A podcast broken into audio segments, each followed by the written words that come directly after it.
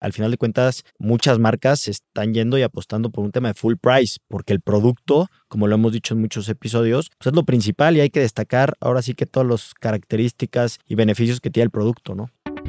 Amazing Retail es el espacio creado por Getin, la plataforma líder en retail analytics en México y Latinoamérica. Si quieres posicionarte por encima de tu competencia, toma tus decisiones estratégicas con los benchmarks personalizados de Getin. Monitoreamos más de 3.000 puntos de venta en México en diversos sectores del retail. Abre tu siguiente sucursal en las zonas que ya frecuentan tus clientes potenciales. Para más información, contáctanos. Escríbenos a contacto.getin.mx. No desperdicies las ganancias de tus tiendas y capitaliza su rendimiento. Bienvenidos a Amazing Retail. Yo soy Francisco. Y yo, Anabel. Frank, hoy es nuestro episodio 50 y no me queda más que felicitarte. Igualmente, y gracias a todos por, por recorrer este camino juntos. Hemos recibido varios comentarios en redes sociales que nos preguntan sobre el puente del 15 de septiembre. ¿Qué pasará? ¿Es una buena oportunidad para las tiendas o se deberá recortar personal? Y justo por eso en el episodio de hoy analizaremos varios puntos alrededor del puente del 15 de septiembre de este año para que saquen el máximo provecho al flujo de personas en zonas comerciales. Antes de comenzar, recuerden conectarse a su plataforma de streaming preferida y cada martes escuchar un capítulo nuevo. También queremos saber sus opiniones y sugerencias. Escríbanos en cualquiera de nuestras redes sociales arroba getting-mx y usen el hashtag Amazing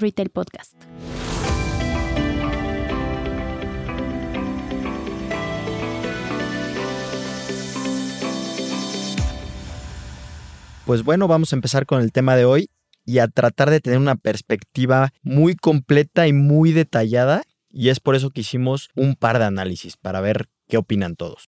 Muy bien, Frank. Pues en este primer ejercicio separamos indicadores en dos periodos. Lo hicimos primero completando la semana retail en la que cae el puente del 2020 contra la misma semana retail del 2019. Y por otro lado, hicimos el comportamiento aislado solamente de los días del puente del 2020 versus el 2019 pero hay que hacer una consideración muy importante que para septiembre del año pasado los centros comerciales llevaban poco más de dos meses abiertos sin restricciones. En este análisis y por obvias razones la afluencia, las entradas a las tiendas y la atracción pues tuvieron decrecimientos con respecto al 2019.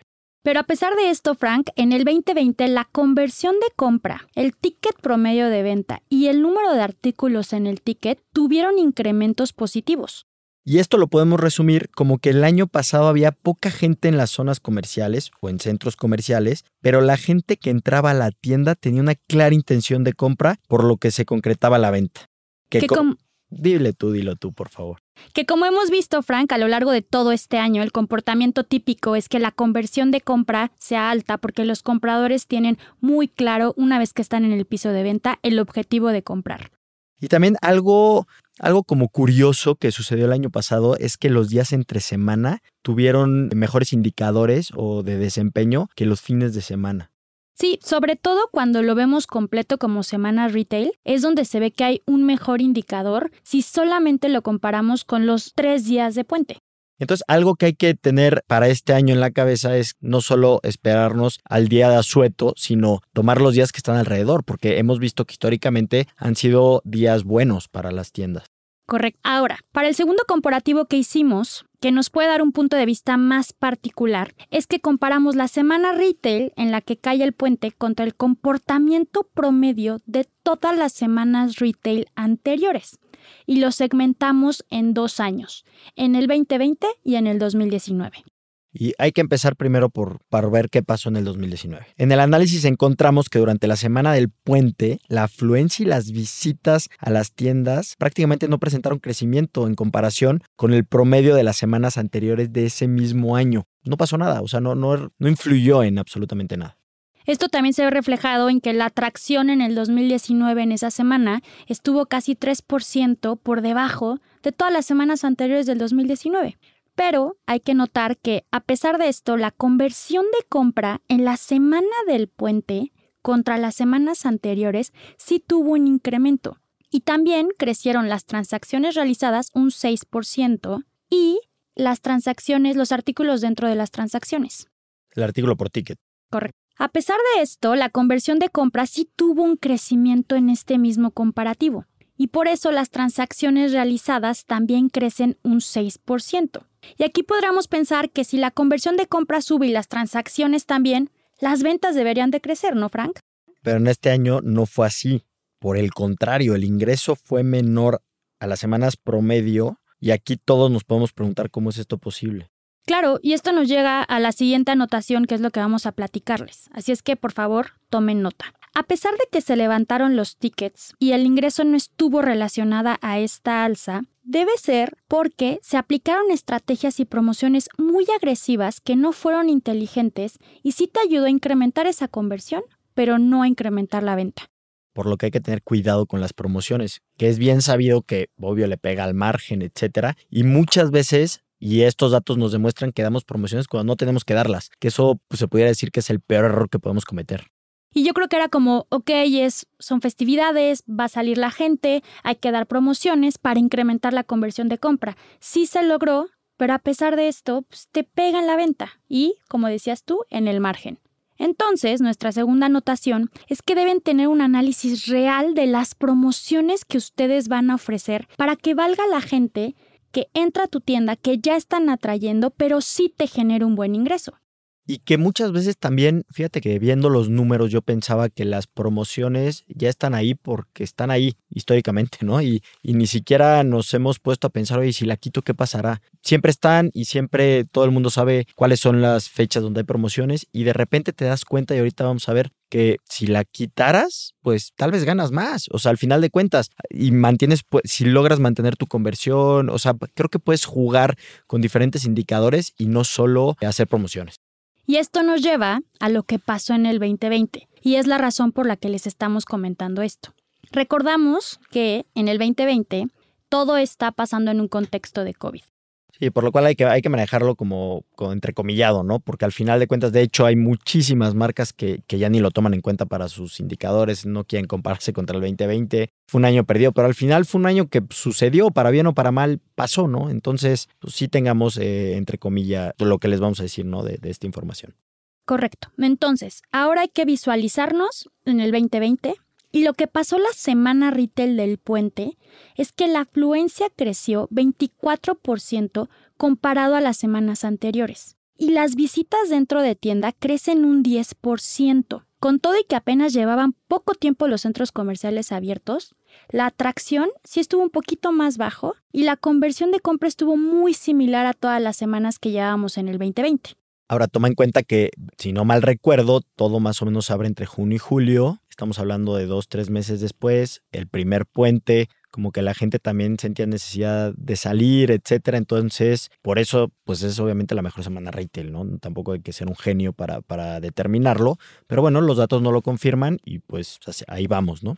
La buena noticia es que en la semana del puente del 2020 se levantaron 10% más las transacciones y 11% los ingresos en ventas. ¿Cómo traducimos esto, Frank?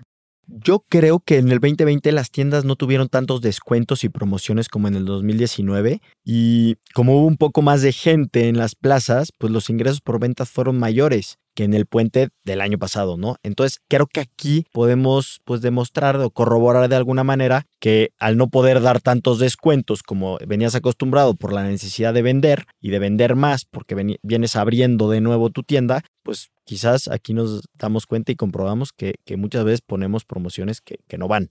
Correcto, o sea, a pesar de que el puente de septiembre apenas, como lo comentas, estaba dando destellos de mejoras, el hecho de que las tiendas fueran más conservadoras en las promociones o más estratégicos coincide con que aumenta la afluencia y esto les genera más ingresos. Entonces, para completar todo lo que hemos dicho y comparado todos los resultados del 2019, lo que les queremos recomendar es que sean muy estratégicos para esta semana del puente, en donde encuentren un equilibrio y puedan aprovechar esta afluencia que los está visitando dentro de la tienda para lograr incrementar sus ventas.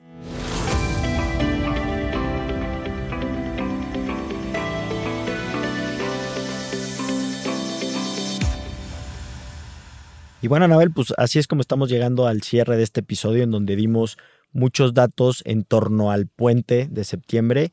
Y creo que como recomendación, a mí me gustaría dejarle a todos los que nos escuchan y sobre todo si tienen tiendas que sean muy estratégicos en las promociones que dan. O sea, al final creo que todo el tema de la pandemia y con, con, muchos clientes que hemos platicado, pues hay que quitar el miedo a que solo voy a vender si pongo promociones o activaciones o descuentos o como le quieran llamar, que son diferentes estrategias todas, pero al final de cuentas muchas marcas están yendo y apostando por un tema de full price, porque el producto, como lo hemos dicho en muchos episodios, pues es lo principal y hay que destacar ahora sí que todas las características y beneficios que tiene el producto, ¿no?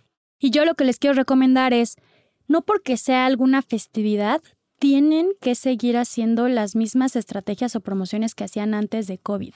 Entonces hay que tener cuidado en festividades, encontrar estrategias correctas en donde te ayuden a incrementar artículos en el ticket y por lógica tus ventas.